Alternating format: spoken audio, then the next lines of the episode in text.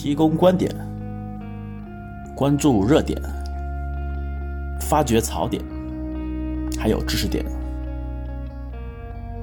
这里是今天到电台。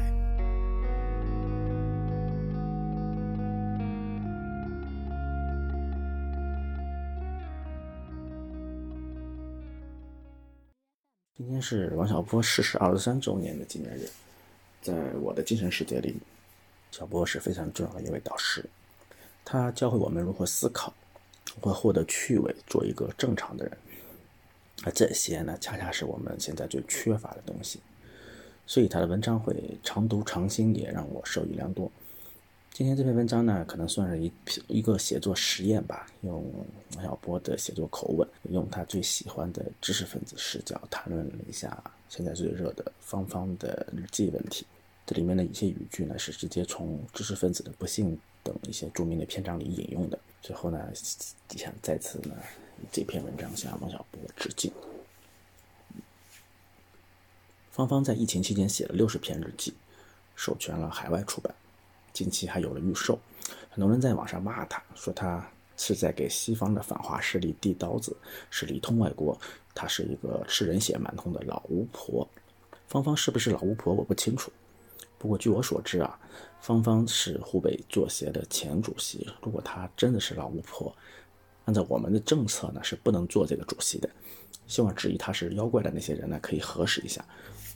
芳芳在疫情期间写的日记。我觉得大体上也没什么问题。歌德写日记，海德格尔写日记，胡适在自己家里打麻将，浪费了时间，还很悔恨，也写进了日记。芳芳也只是一个作家，一个写作的知识分子。他把自己在疫情期间的见闻写了下来，发到了网上，引起了传播，也不过是仅此而已。写文章表达感受与思考，发表他们，印刷成书，这是一个知识分子的工作日常，是分内之事。如果一个人做自己分内之事，反而被反对和谩骂，出问题的应该不是他，而是谩骂他的人。如果你并不这么想呢，那我也不能阻止。一本书在国内还是国外出版，翻译出版的速度是快还是慢？文章的一些瑕疵有没有得到修正？表达的内容是公正还是偏颇？我认为这是一些技术问题。但是啊，一本书如果只能在国外出版而不是国内，这才是原则问题。不过遗憾的是，很多人只敢谈技术，不想讲原则。有批评说，芳芳写作的出发点就歪了，他只暴露了武汉抗疫的阴暗面，他笔下只有悲苦，没有悲壮，更没有正能量。我也是一名作家，我了解的是，不是每个作家都必须去表达正能量，否则我写的王傲、陈清扬、红佛女啊，就会变得很无趣，甚至是无聊。哪怕呢，他看上去很端正。只有端正，没有思考，更没有趣味，这恰恰是知识分子和写作者的大灾难。我还听说呀，疫情开始后，有关部门安排了三百名写作者进入疫区去报道正能量。哎，希望大家不要因为我使用了“我听说”来质疑我。这个消息呢，我也只能来听说。如你所知，一个作家获取信息的渠道可以是感受，可以是纪实，可以是调查，也可以是新闻和传闻。如果要求他们每件事都全面准确，无一似成型，未免有些强人所难。如果芳芳是新华社的记者，那就好了。但她凑巧呀，又不是，她只是一个疫区坚持写作的知识分子。知识分子现在应该干什么呢？在我看来，他们会在做两件事：第一，创造精神财富；第二，不让别人创造精神财富。中国的知识分子在后面一样做的比较出色，我倒希望大伙儿在前一样也做的比较出色。当然了，也有很多人专心干后面这件事，甚至算不上知识分子，这是让我感到遗憾的。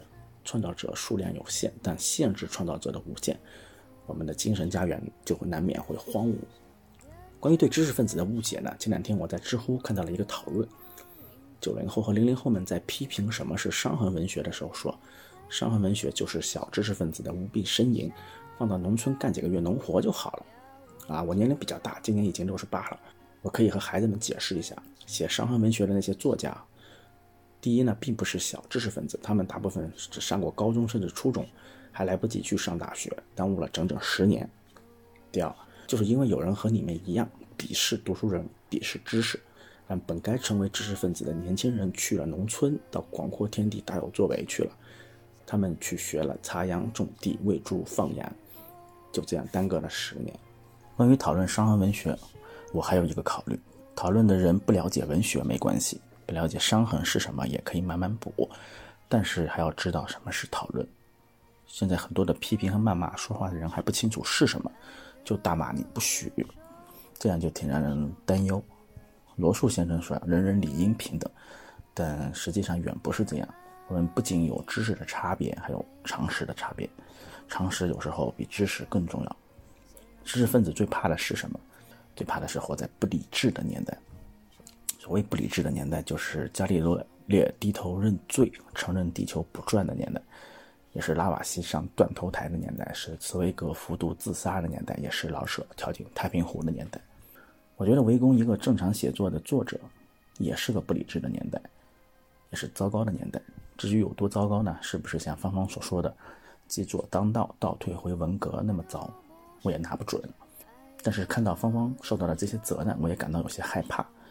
如大家所知，我曾经在美国匹兹堡大学上学，我也写过专栏，写过约稿，我还拿过外国的文学奖。家里是不是有别墅呢？我搞不清楚了，我需要去问问李彦和。但是我已经很担心啊。自己随时会被当做特务递刀子的那个人，尽管我没有。如果有一天我因此收到了一份训诫书，也只能老老实实的写下三个字：明白，能。好了，这一期就到这里。